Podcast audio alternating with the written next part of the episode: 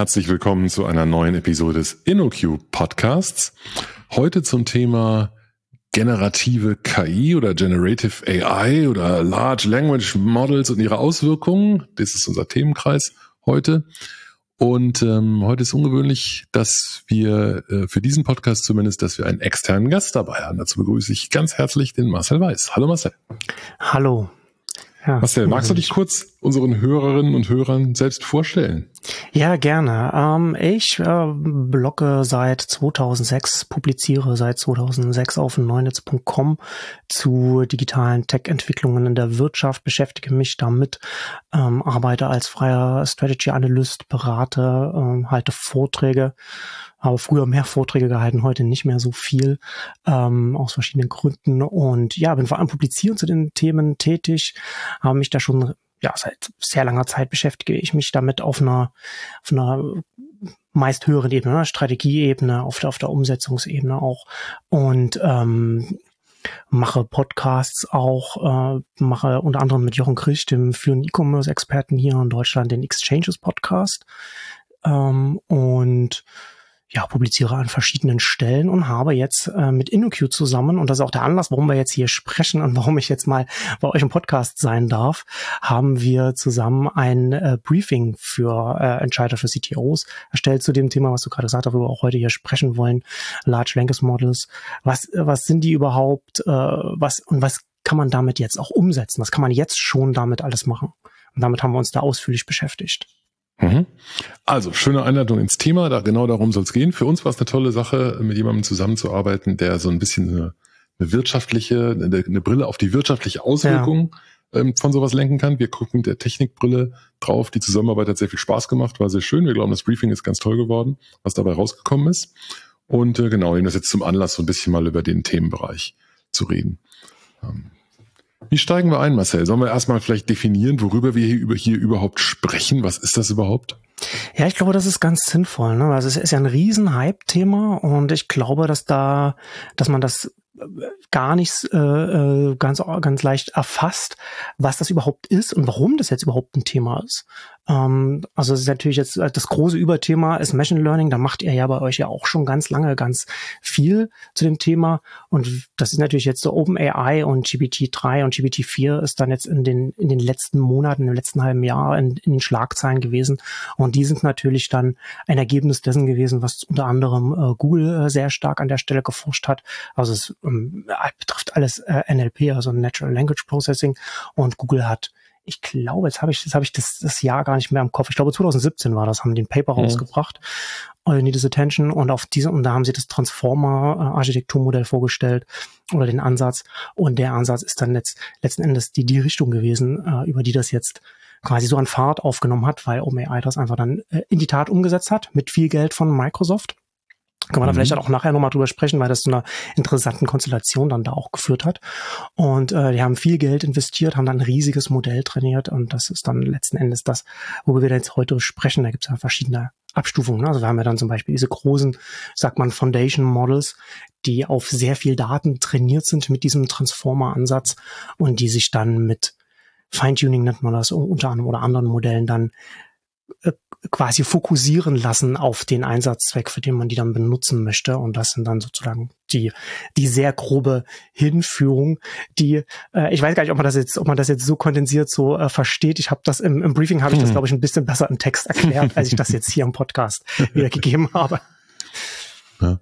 Aber was ich ganz interessant finde, ist, es, man hat so ein bisschen das Gefühl gehabt, als sei letztes Jahr da ein Schalter umgelegt ja. worden, was tatsächlich gar nicht zu der technischen Entwicklung passt. Also technisch ist ja nichts dramatisch Neues passiert. Also muss das vielleicht einschränken. Also was man erklären muss vielleicht ist, dass die, ähm, dass es nicht so war, dass es im letzten Jahr irgendeinen akademischen, magischen Durchbruch gegeben hätte oder irgendwas, was es nicht schon jahrelang vorher auch schon gegeben hätte. Da ist nicht was Revolutionäres passiert, ähm, im Sinne einer, einer revolutionären neuen Erkenntnis, einer neuen Erfindung, sondern was passiert ist, ist im Prinzip, dass dieser bereits bestehende Ansatz, den, den man schon äh, ein paar Jahre kannte und der auch schon ein paar Jahre verfügbar war, ähm, durch aus meiner Sicht zumindest zwei Dinge auf einmal so in die, in die vorderste Front der Wahrnehmung gerückt ist. Ähm, das eine ist etwas, das gar nicht so viel mit, äh, mit KI zu tun hat, sondern mit, ähm, mit der Art und Weise der Interaktion, also eigentlich eher ein User Interface oder User Experience Thema, nach meinem Gefühl zumindest, nämlich die, äh, diese, diese chatartige Interaktion mit dem System, das Gefühl, dass man spricht, dass man eine Konversation hat, da steckt natürlich technisch eine Menge dahinter, da werden wir gleich noch drüber sprechen, aber dieses, dieses andere Modell, also nicht mehr nur äh, äh, Texte vervollständigen lassen, sondern das Gefühl zu haben, man interagiert mit einem Ding, das da von sich selbst so spricht, als hätte es äh, Bewusstsein, was natürlich alles nicht stimmt, aber was einem, was einem ein ganz anderes Gefühl gibt von der Interaktion. Das ist für mich der eine, der eine Faktor.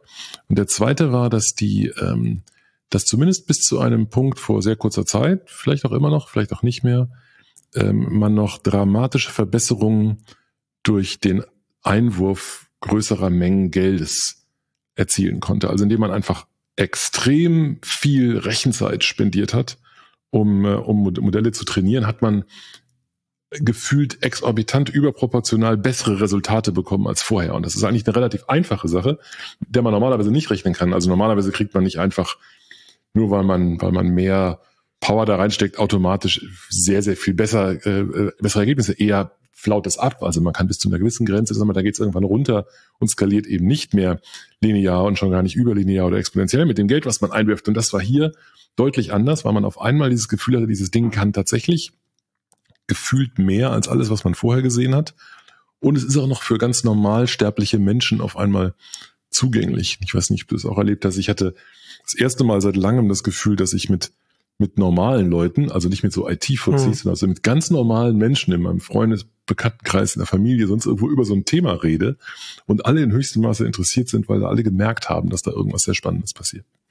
Ja, absolut. Also das äh, ChatGPT, das war ja auch das Interessante, als äh, OpenAI das verfügbar gemacht hat. Das war ja äh, GPT-3, wie du schon gesagt hast, eine Interface, also man hat, es ist natürlich nochmal, da ist nochmal ein bisschen was passiert. Sie haben da so 3.5 haben sie dann gesagt, weil das natürlich dann nicht nur das Interface ist, sondern wie das dann auch nochmal mit mit äh, Feedback äh, dann entsprechend nochmal äh, verbessert wurde. Aber das ist, äh, ist, ist ganz interessant gewesen, ähm, weil das natürlich dann äh, ich weiß nicht, wie, wie das bei euch äh, äh, ist, aber ich bin viel im Onlinehandel unterwegs und da gab es schon mal so um 2016 schon mal so, so, so eine kleine Hypewelle, so Conversational Commerce und das war mehr äh, im, das war mehr so ein, so ein, so ein Ding auf dem Papier. Ne? Das klang ganz gut, konzeptionell, ganz interessant. Ähm, hat aber dann im Alltag dann, wir, wir kennen das ja alle, diese, diese automatisierten Support-Chat-Fenster, die eher frustrieren als alles andere. Und so ist es ja ganz lange gewesen. Ne? Das alles, was so Conversation ist. Also selbst wenn man äh, ein Alexa oder, oder, oder ein Siri oder so etwas benutzt, was halt einfach nicht das hergibt, was es eigentlich verspricht, wenn man versucht, das zu benutzen. Und das ist dann, und das ist dann hier, selbst mit dem GPT-3 im Chat-GPT-Interface dann schon spürbar, sobald man es benutzt hat, nochmal was, was ganz anderes vom Qualitätslevel gewesen. Und mhm. dann natürlich dann auch gleich nochmal, als sie das nächste Modell vorgelegt haben, GPT-4 ist dann auch nochmal, wenn man das, wenn man da an irgendeiner Stelle einen Zugang bekommt, merkt man auch nochmal einen Sprung. Ähm, und du hast ja schon gesagt, ne, das ist natürlich jetzt alles auf Masse hin äh, fun funktioniert das. Das hat sehr viel, diese, diese Trainingsphase äh, sehr teuer. Auch interessant übrigens, als ich das fürs Briefing recherchiert habe, da gehen die Schätzungen für, für, die, für die Trainingskosten von GPT-3 auch stark auseinander. Mhm. Also die einen schätzen 12 Millionen US-Dollar und dann die anderen äh, Mosaic äh, ML geht von 450.000 US-Dollar aus, was natürlich auch wieder damit zusammenhängt, dass Mosaic äh, ML äh, Tools bereitstellen für das Training und sagen, ha, mit unserem Werkzeugkasten könnt ihr das viel günstiger haben. Aber was damit natürlich auch mitschwingt, ist, dass dieser ganze Themenfeld ähm, sehr stark auch gerade so im Fluss ist. Ne? Also was, mhm was eben noch viel gekostet hat, muss heute gar nicht mehr so viel kosten, weil auch ein ganz viel, auch so ein Ökosystem gerade entsteht. Ne? Also auch zum Beispiel was so äh, spezialisierte AWS-Instanzen und so weiter angeht. Ähm, und vielleicht der letzte Punkt noch, weil du das mit der Größe angesprochen hast. Ähm, Sam Altman zum Beispiel, da oben äh, CEO AI, hat jetzt auch schon gesagt, dass äh, das nächste, dass es jetzt nicht, dass sie nicht die nächsten Schritte erreichen werden, indem sie noch größer werden. Ob das jetzt stimmt oder nicht, sei dahingestellt. Mhm. Aber es gibt durchaus viele Anhaltspunkte, dass man feststellen kann, dass man ähm, Modelle, die ähnliches leisten können, wie vielleicht nicht GPT-4, aber zumindest GPT-3 mit sehr viel weniger Parametern, das heißt mit sehr viel weniger Trainingsaufwand und sehr viel weniger Rechenleistung auch im, im, im täglichen Einsatz auch mhm. erreicht werden kann. Also da sehen wir gerade an ganz vielen Stellen so Effizienzdurchbrüche auch. Mhm. Ja, da kommen wir sicherlich gleich nochmal drauf auf die Möglichkeiten, äh, wie sich das weiterentwickelt oder wie man das Ganze nutzbar machen kann, wie es sich weiterentwickeln kann und wie man selbst äh, Benefit daraus. Das, was du gerade gesagt hast, habe ich mir gerade mal durch den Kopf gehen lassen, ist tatsächlich auch, äh, auch bei mir, glaube ich, bei uns so eine, so eine Erkenntnis. Ähm, äh, diese, diese erste Generation, das war auch schon nicht die erste, aber sagen wir mal die letzte Generation dieser, dieser Bots, die man so kennt, ne? Also auf, haben wir auch schon mitgebaut, auf Webseiten irgendwo, wo du so einen, so einen Bot hast, der versucht, mit dir irgendwie sich zu, das ist, das ist nahezu erbärmlich verglichen mit dem, was man heute in dieser, in diesen Dingern da drin hat. Ne? Also es ist ein völlig anderes, völlig anderes Gefühl. Man weiß immer noch, äh, dass man nicht, oder man weiß hoffentlich immer noch, dass man nicht wirklich mit irgendetwas Intelligentem spricht. Aber äh, es fühlt sich deutlich, deutlich anders an als diese sehr schnell an ihre Grenzen stoßende frühere Generation. Ja, absolut. Und das ist natürlich dann auch der Grund, warum man jetzt auch darüber spricht. Ne? Also das eine Grund ist diese diese, diesen Qualitätssprung, den, das, den der Transformer-Ansatz da ermöglicht hat und der dann jetzt von äh, OpenAI und von anderen Anthropic und ähm, wir haben jetzt hier in, in Deutschland haben wir Aleph Alpha ähm, und vielleicht demnächst in einem oder zwei Jahren dann auch Ironic, die ebenfalls, äh, die sich gerade neu gegründet haben mhm. und dann an neuen Modellen arbeiten. Also wir reden vor allem über OpenAI, weil die ein sehr gutes Modell äh, äh, da gebaut haben, aber die sind natürlich nicht die einzigen. Ähm, und es, also der, also warum wir überhaupt darüber reden, ne? das ist der, das der, der Qualitätsunterschied, den wir heute feststellen können.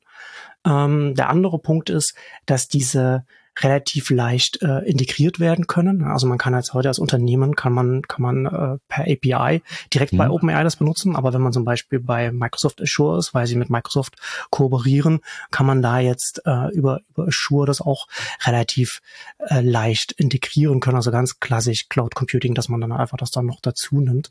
Mhm. Ähm, Google arbeitet auch daran, das anzubieten ähm, und Entropic, das sind auch so Ex-OpenAI-Leute zum Teil, deren Claude-Modell äh, ähm, soll demnächst bei AWS verfügbar sein. Die haben das angekündigt ähm, schon vor einer Weile, aber es äh, zieht sich noch ein bisschen hin. Also da sieht man schon, dass es dann auch in, in dieser, in, auf dieser, auf der, auf der technischen Implementationsebene ist das dann schon per diesen leicht integrierbaren APIs da.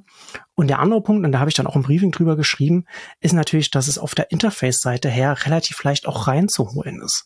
Ne, also mhm. Also klar, da hat man erstmal die ganz normalen Chatbots, die man benutzen kann, aber da, da hört es ja nicht auf. Das lässt sich ja an ganz vielen Stellen in, im Unternehmen, in Interfaces, auch im Backend oder im Frontend, je nachdem, lassen sich da diese, diese Sprachsynthese, die man damit äh, anstellen kann, oder Wissenssynthese, die man mit diesen Large Language Models dann machen kann im Unternehmen, lassen die sich integrieren. Und das ist deswegen, das ist also, diese sind die Punkte, wo ich sehe, dass wir hier eine Technologie haben, die jetzt gefühlt äh, auf der Überholspur gerade äh, in der Wirtschaft ankommt.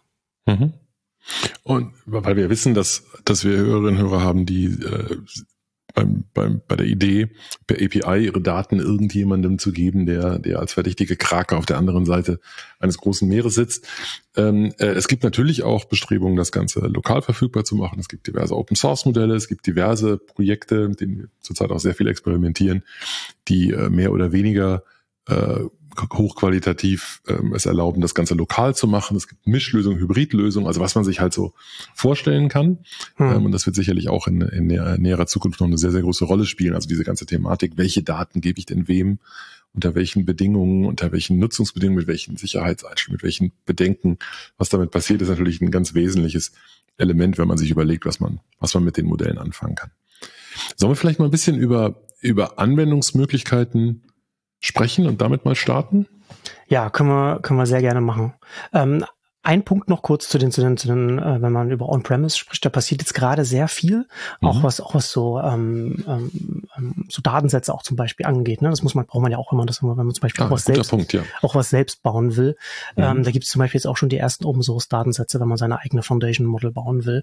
Ähm, aber man muss da bei dem auch da dazu sagen, dass man da hier auch schon genau dann auch hingucken muss, wenn man das umsetzen will, dass man auch dann auf, auf die Bausteine setzt, die auch die entsprechenden äh, äh, Lizenzen mitbringen. Also es gibt auch einige Open Source Modelle, die dann non-commercial sind, also alles, was zum Beispiel von Meta kommt, also von der Facebook-Mutter, die machen da relativ viel. Alles, was da, alle Derivate, die davon sind, äh, erben die Lizenz und da äh, muss man immer ein bisschen aufpassen. Aber grundsätzlich passiert an der Open Source Front unglaublich viel äh, mhm. und da glaube ich, dass man da wirklich da, wenn man da mit, mit Leuten zusammenarbeitet, die da die Expertise dann mitbringen im Feld, da kann man, glaube ich, mittlerweile schon einiges an der Stelle einfach auch äh, sehr, sehr datensicher machen, wenn man, wenn man sagt, okay, wir, wir brauchen das on-premise aus welchen Gründen auch immer. Ja, ich denke, wir werden den Faden ganz am Ende nochmal aufnehmen, ne, was die, hm. was die ethischen Aspekte angeht und so auch, auch aus der Sicht ist das, ist das Open Source Thema natürlich ein sehr relevantes oder sagen wir mal das Transparenzthema oder das Offenheitsthema überhaupt zu wissen, was da ins Training eingeflossen ist, ist ja eine sehr kritische Sache. Und das ist gerade bei den bei den äh, bei den Marktführern Platzhirschen alles andere als transparent. Also Open AI könnte weniger open kaum sein. Ähm, das war mal anders gedacht, aber hat sich leider komplett anders entwickelt. Okay. Ja. Anwendungsmöglichkeiten. Genau, wir haben über verschiedene Dinge haben wir da, haben wir im, im Briefing, haben wir uns das angeschaut und darüber gesprochen. Wir haben, ihr habt ja da auch ähm, äh, Expertise dann drin. Ne? Also Larissa von euch hat ja da auch äh, einiges äh, beschäftigt ja schon lange damit. Ne? Also gibt ja ganz verschiedene Richtungen, die man gehen kann. Also ich, ich, ich zähle das mal kurz auf, was Larissa in welche Richtung, äh, was sie da, was sie da angesprochen hat. Ähm, ich habe mich dann ganz konkret auch noch mit den Branchen beschäftigt und wo man was da einsetzen, wo man das einsetzen kann. Aber das kann ja wirklich in jede Richtung gehen. Ne? Also es kann Innovation, Wettbewerbsvorteile gehen. Das heißt, dass das wirklich ein ganz konkretes, genuines Produktmerkmal ist ähm, das ganz klassisch Effizienz- und Kostenvorteile. Ne? Da haben wir ganz, was ich vorhin schon gesagt habe, die Chatbots im Kundendienst, die man da einsetzen kann. Da würde ich an der Stelle immer sagen, dass man da sehr, sehr vorsichtig sein muss, wie man das einsetzt, dass man sich da nicht die eigene Marke dann kaputt macht, wenn man hier die Kosten mhm. einspart. Ähm, deswegen habe ich dann bei mir auch ganz viel an vielen Stellen äh, sage ich dann auch immer, ähm, dass es sinnvoll ist, vielleicht nicht Large Language Models oder, oder, oder, oder welche auch, oder andere Machine Learning Ansätze zu nutzen, um etwas komplett zu automatisieren, sondern vielleicht das, was die Mitarbeiterinnen machen, zu augmentieren. Ja? Das heißt, dass die dann vielleicht auch nochmal drüber gucken oder dass sie dann, oder dass denen einfach Tools, Werkzeuge an die Hand gegeben werden, wo sie ihre Arbeit einfach schneller erledigen können. Das kann auch schon eine massive Effizienz bedeuten und, und Kostenvorteile bedeuten, ohne dass man da dann am an einem eigenen Brand, an der eigenen Marke dann äh, vielleicht kratzt, weil man da ein bisschen zu viel an einer Stelle eingespart hat. Mhm. Ähm, ja, und das, ne, also es gibt ja noch ganz, in ganz viele Richtungen neue Einnahmequellen, Skalierbarkeit und so weiter, was da auch Larissa dann im Briefing dann auch geschrieben hat. Also das ist, das ist halt wirklich auch das, das Interessante, was ich an dieser Technologie auch finde, ist, dass man wenn man auch selbst wenn man sich intensiv über Monate, also Monat ist jetzt keine lange Zeit, aber sich sehr intensiv damit beschäftigt, man stößt immer wieder auf ganz, ganz neue Richtungen, in die man das denken kann, wo man das einsetzen kann, weil es ja wirklich an das, an, an, an das Fundament der, der menschlichen Zusammenarbeit geht oder Interaktion geht, ja, also Sprache, Wissen. Und da kannst du an ganz vielen Stellen, auch als Unternehmen, die, äh, da, da muss man sich erstmal auch die eigenen Prozesse oder das eigene Produkt oder, oder die Merkmale anschauen, was man macht, um herauszufinden und das auch dann äh, vielleicht auch in seine Bestandteile zerlegen und sagen, um, um sehen zu können, wo man äh, mit dieser Technologie ansetzen kann. Und das ist schon, das ist auch intellektuell ganz spannend, sich damit zu beschäftigen. Mhm. Ja, was ich als, äh, was ich tatsächlich am interessantesten finde, ist ähm, die, äh, die richtigen Grenzen zu finden. Also ich denke, da experimentieren wir alle noch im Moment stark mit. Ne? Es ja. gibt immer bei so einem Hype natürlich eine, einen enormen Drang oder es gibt eine Menge Leute, die erstmal erzählen, das verändert jetzt alles, alles, alles wird anders, ab sofort ist nur noch das, wir werden alle unsere Jobs los oder gerade Knowledge Workern passiert jetzt das, was früher Fabrikarbeitern passiert ist und äh, oder, oder also und ich finde es immer ganz schwierig, den richtigen Grad zu finden zwischen Begeisterung und, und Realismus, also weder in das eine noch in, in das andere abzudriften, also weder dem Hype zu erliegen und an, an lauter Sachen zu glauben, die einfach totaler Quatsch sind. Und da gibt es sehr, sehr viele Dinge, die behauptet werden, die totaler Quatsch sind. Ähm, genauso wie ähm, äh, das völlig klein zu reden und zu sagen, das ist alles, das ist alles nur nutzloser Mist. Es, es hat halt äh, eine, eine bestimmte Menge an ähm, an Einsatzbereichen. Ich glaube, du hast mehrfach das jetzt schon erwähnt. Das, unterschreibe ich zu 100 Prozent. Das ist eben das Thema Sprache, also gerade natürliche Sprache. Das ist, das ist genau dieser Sweet Spot, wo das eine Rolle spielt. Und das tut es eben bei wahnsinnig vielen Dingen. Da ist es interessant. Ähm, es ersetzt halt viele andere Dinge nicht. Also an vielen anderen Stellen, an denen ich klassisch, keine Ahnung, Daten, Fakten basiert, auf Basis klarer Algorithmen irgendwie auswerte, irgendwas damit mache, da werde ich einen Teufel tun und so ein LLM einsetzen, es sei denn vielleicht als Interface, Schnittstelle oder so, um so eine natürlich sprachliche Adaption auf sowas hinzubekommen, aber ein, ein LLM ist äh, für bestimmte Dinge eben gar nicht geeignet. Ja. Und aber ein ähm, schönes, das muss man genauso berücksichtigen. Ein schönes Beispiel dafür, was ich vor ein paar Tagen gesehen habe, ne? also der IPCC-Bericht von, von, von der UN, mhm. äh, ne? also das, das ist ja sehr faktenbasiert, wo es um die, um die Klimakrise geht und da einfach dieses, ich weiß nicht, wie viele Seiten das sind, 450 oder so etwas, das sind, das sind ja, mhm. das ist ja wirklich, wirklich Das Executive dicke, Summary dicke oder so sind wahrscheinlich die vier. Ja, mhm. ja ne, ist ja wirklich viel, um das aber auch zugänglich zu machen für die Öffentlichkeit oder auch für Journalistinnen, um, um das nutzen zu können, hat das, ich weiß gar nicht, ich weiß jetzt gar nicht, wir gucken, wir können das da dann mit in die Links dann mitpacken. Das suche ich dann mal, mal noch raus. Ich weiß nicht, ob das eine Universität gemacht hat oder wer das gemacht hat. Ähm, das wurde einfach in ein, in ein Modell eingespeist. Ähm, also quasi feingetunt und dann kann man dann so Fragen stellen. Ne? Und mhm. sozusagen, da hat man, da hat man dann, ne, da, hast, da hat man die Basis, ist ein faktenbasierter Bericht oder eine Datenmenge. Äh, und das, und das Large Language Model gibt dir dann einfach eine, einen neuen Zugang der, der auch für die, für die, für die Nutzerinnen dann auch leichter zugänglich zum Beispiel dann auch sein kann, weil er nochmal eine ganz andere Art von Zugang dann da bereitstellt. Mhm. Ja, wobei wir wahrscheinlich auch da sagen müssen, wie bei allem anderen, ne, man sollte den, den Dingern nicht einfach, einfach glauben, was sie sagen, sondern alles, was kommt, kritisch lesen und prüfen und, ne, schauen, wo das herkommt.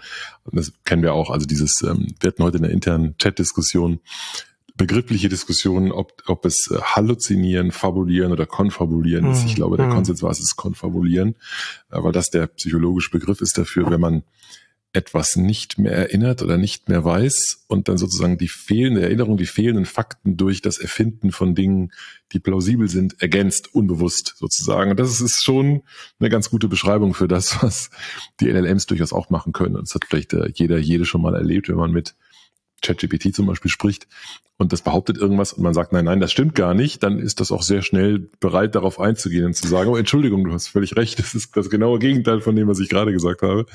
Also, man, ja, ja. Da man hat schon, dann, also ich ja. bestreite das nicht, will das nicht, also ich glaube, dass es eine sehr, sehr große Rolle spielt, was da drin ist. Man muss halt ein bisschen vorsichtig sein, wie man damit umgeht und wofür man es nutzt und wie man es nutzt. Und ich glaube, der, ähm, der, der, ein, ein, ein enorm interessantes, interessanter Bereich ist das, äh, das Vermischen dieser, dieser, dieser Ansätze, wie immer eigentlich. Es kommt irgendwas Tolles Neues raus und dieses tolle Neue ersetzt dann nicht 100 Prozent von dem, was da ist, sondern es ergänzt das Bestehende mit neuen Fähigkeiten, mit neuen Dingen, die wir vorher nicht konnten. Und das ist definitiv so. Also wir können jetzt Dinge, die wir vorher nicht konnten. Und mit wir meine ich nicht nur Google, Microsoft, Facebook, wie auch immer, sondern wir Entwicklerinnen, Entwickler, Unternehmen, Wirtschaftsorganisationen, sonst ja, können jetzt das nutzen, um bestimmte Dinge zu machen, die man vorher nicht tun konnte. Und das ist genau dann interessant, finde ich, wenn man kluge Wege zur Kombination findet. Also zum Beispiel ähm, natürlich sprachliche Dinge mit einer, äh, mit einer Abfrage in Richtung irgendeiner Datenbank oder irgendeines Backend-Systems zu kombinieren. Na, es gibt da, haben wir diverse Ansätze angeguckt, also zum Beispiel die die äh, das, das, das LLM zu benutzen, um eine Abfrage zu formulieren, die man an ein anderes System schickt, das eine Antwort liefert, die man zusammen mit dem Kontext dann benutzt, um die nächste Antwort vom LLM generieren zu lassen. Das ist ein schöner, ne, ist ein schöner Misch Use Case und Hybrid Use Case, bei dem man eben sehr, sehr tolle Ergebnisse produzieren kann. Ja, absolut. Also es ist halt auch, es ist auch, glaube ich, schon wichtig, dass man, wenn man sich das anschaut, dass man äh, aufpasst, dass man nicht in dieser Anthropomorphisierung dann eben auch reinfällt, dass man dem irgendetwas zuspricht, was da in diesem Modell dann, in diesem, dieser Art von Modellen einfach nicht, nicht da sein kann. Ähm, und zusätzlich halte ich, finde ich es auch ganz interessant, dass man, dass natürlich auch ganz vieles von diesen Dingen auch einfach Interface-Entscheidungen sind, ne? also nicht zwingend auch an der, an der Technologie äh, hängen. Mhm. Also OpenAI hat ja zum Beispiel die Entscheidung getroffen, nicht auf den Kontext hinzuweisen, aus dem das Modell jetzt sein, sein, seine Antwort generiert. Ne? Das kann man ja dann auch zum Beispiel, wenn man jetzt sagt, man macht jetzt ein LLM für baut man intern oder, oder in welcher Art auch immer für ein Unternehmen, kann man sich ja auch darüber Gedanken machen in der Umsetzung, ne? wie das dann, wie dann das Ergebnis auch dargestellt wird, wie dann der, wie dann der Nutzer oder die Nutzerin, wie du schon sagst, das auch überprüfen kann. Ne? Also da, da kann man dann auch im Interface dann auch entsprechend abbilden, hier sind dann also wie Perplexity.ai das zum Beispiel macht, mhm. dass er das eine, eine Suchmaschine ist, die, glaube ich, auf der einen Seite den, den Bing-Index hat und auf der anderen Seite GPT-3 und für Zahlen dann GPT-4 dann darüber laufen lässt und das erstellen lässt und dann eben das Ergebnis immer mit Fußnoten versetzt. Ne? Und mhm. man dann eben dann seine 5, 6, 7, 8 Links als Fußnoten und man kann dann zu jedem, zu jedem Satz oder jeder Aussage dann auch schauen, okay, da hat das Modell diese Antwort heraus generiert, diese Synthese erzeugt und da kann ich jetzt gucken, stimmt das überhaupt oder hat es das völlig falsch verstanden, was auf dieser Webseite stand. Und das lässt sich ja auch genauso analog auch, auch intern oder extern äh, für jeweiligen Einsatz für so ein, für so ein Modell äh, übersetzen. Genau, ich glaube, es ist auch nochmal interessant. Also äh, Genau, also aus vieler, vieler Hinsicht interessant. Das eine, äh, das ist ja schon mit dem Bing-Beispiel erwähnt. Das Tolle daran ist eben, dass es auch tatsächlich URLs sind und nicht nur Dinge, die wie plausible URLs aussehen, ähm, wie es bei ChatGPT durchaus passieren kann. Also das ist die erste große Sache dabei, glaube ich. Ähm, und ähm, äh, ich denke, dass diese, äh, dass diese diese Transparenz darüber, was da drin ist, dass das ein ganz wesentliches Element ist. Ja, und auch, dass man, und auch, also das andere, was ich sagen wollte, dass man sich auch sehr genau überlegen kann, wer die Zielgruppe ist, die man da bedient. Also es wird zum Beispiel sehr unterschiedlich vom Interface her gestaltet werden, wenn man eine interne Anwendung macht, die äh, sozusagen im Backoffice genutzt wird, um vielleicht äh, kundenbezogene Anfragen zu beantworten oder so durch einen Menschen, der sich Hilfe holt von so einem, von so einem Modell versus eine Integration in einen End-User System, ne? also zum Beispiel in eine Website, ein E-Commerce-System, was auch immer das sein mag, das direkt mit dem, mit dem Endkunden spricht. Ganz andere Herangehensweise und ganz andere Chancen und Risiken, die da drin sind und das muss man auch entsprechend unterschiedlich angehen. Genau. Ich hatte das ja auch, ähm, das hatte ich ja vorhin schon gesagt, ne, dass man, das hatte ich ja dann auch im, im Briefing dann auch darüber geschrieben, ne, dass es halt nicht einfach nur bei diesem Einsatz, und das haben wir jetzt ja darüber gesprochen, bei Interfaces einfach nur um die Chatbots geht, sondern dass es darüber hinausgeht. Das war ganz interessant, als wir da, im, ich glaube im Februar oder so angefangen haben, intern darüber zu sprechen. Da ähm, hatte ich das, hatte ich das halt angesprochen, dass es nicht auch nicht einfach ähm, über Chatbots und Prompt Engineering und so weiter, äh, dass es da aufhört, sondern dass dieses, dass dieses ähm, diese Interaktion diese mit dieser Technologie an ganz vielen verschiedenen Stellen äh, eingebaut werden kann.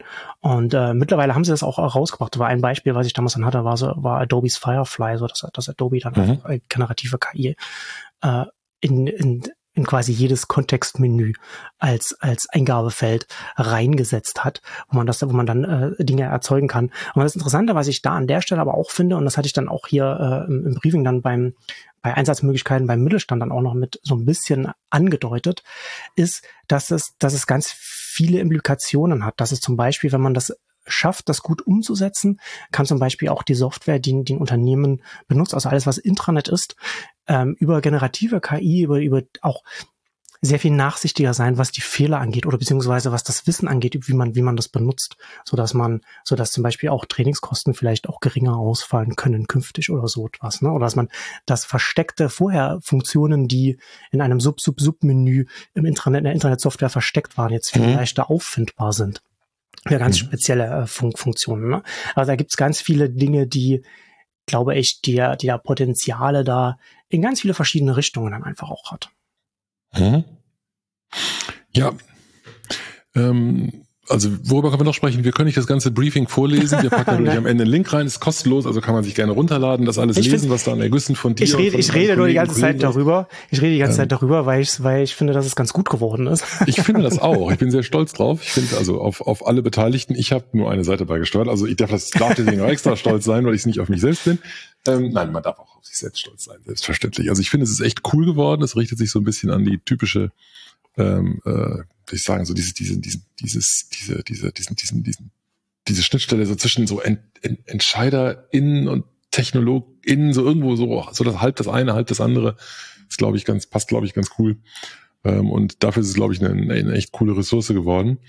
Ähm, vielleicht können wir kurz noch erwähnen, was noch sonst so alles drinsteht. Also ein Punkt, den ich äh, sehr interessant fand, den Larissa beigesteuert hat, war die, die waren die unterschiedlichen Arten der äh, des, äh, wie sagt man es, der, der Anpassung, des, des Customizings, der, der Integration. Ne? Also ich hast du vorhin schon am Eing äh, Eingangs gesagt, hm. ne, so ein so ein ChatGPT ist nett als generisches allgemeines äh, Werkzeug, um mit so einem Modell, also einem generischen Foundation Model zu interagieren, aber das ist natürlich nicht das, was man was man braucht, wenn man als Unternehmen jetzt irgendwas damit spezifisch machen möchte. Und dann braucht man irgendwelche Mittel des Feintunings. Das ist so ein Thema, was drin ist. Ähm, was haben wir noch dabei? Ähm, über die verschiedenen Modelle des Hostings, API, On-Premise, darüber wird ähm, gesprochen. Ähm, und was ich auch noch sehr interessant finde, ist das gesamte Thema, ähm, das gesamte Thema Ethik oder äh, also diese die ganzen, ich jetzt fertig bei einer Weiche gesagt, aber diese ganzen nicht technischen Aspekte, die da drin sind und die sind, finde ich, die sind immer wichtig, aber hier sind, stoßen sie einem noch mal mehr auf. Sollen wir darüber noch ein bisschen sprechen? Sollen wir da noch ein bisschen Zeit investieren? Ja, sollten wir auf jeden Fall. Da haben wir ja auch, äh, Isabel Bär hat da äh, im, mhm. im Briefing darüber geschrieben. Die hat ja bei euch auch auf, bei euch schon viele Artikel auch zu dem Thema ja. dann auch geschrieben, wo wir da einfach dann auch gut anknüpfen konnten und beziehungsweise wo sie das dann hier nochmal aufnehmen konnte und das nochmal ein bisschen und zum Teil mhm. vertiefen konnte. Also hat man ja, es gibt ja verschiedene Themen. Ne? Also, also man hat natürlich auf der einen Seite ist ein paar Sachen sind regulatorisch unklar, ne? was was äh, Datenschutz auch hier in Europa angeht. Mhm. An manchen Stellen je nach von Modell zu Modell unterschiedlich, wo es auch gerade ähm, natürlich auch ein paar äh, Gesetzgebungsverfahren gibt, also auf EU-Ebene der AI Act, der irgendwann kommen wird und ich noch nicht ganz klar ist, wie der ausgestaltet sein wird. Wobei ich an der Stelle ähm, dann auch dazu noch sagen würde, da hat ja dann auch gleich äh, OpenAI kurz äh, gedroht, na dann ziehen wir uns aus Europa zurück mhm. was sie dann ein paar Tage wieder zurückgezogen haben, wo ich dann äh, bei mir auch äh, im Newsletter auch darüber geschrieben habe, dass ich das für eine, für eine vergleichsweise leere Drohung halte. Das wäre natürlich, selbst wenn OpenAI sich zurückzieht, würde zum Beispiel an der Stelle auch ähm, Microsoft würde die OpenAI APIs bei Azure niemals aus Europa rausnehmen, weil das für sie einen Wettbewerbsvorteil gegen AWS statt darstellt. Und die würden dann einfach alles in Bewegung setzen, um dann entsprechend hierzulande die Regularien dann zu erfüllen.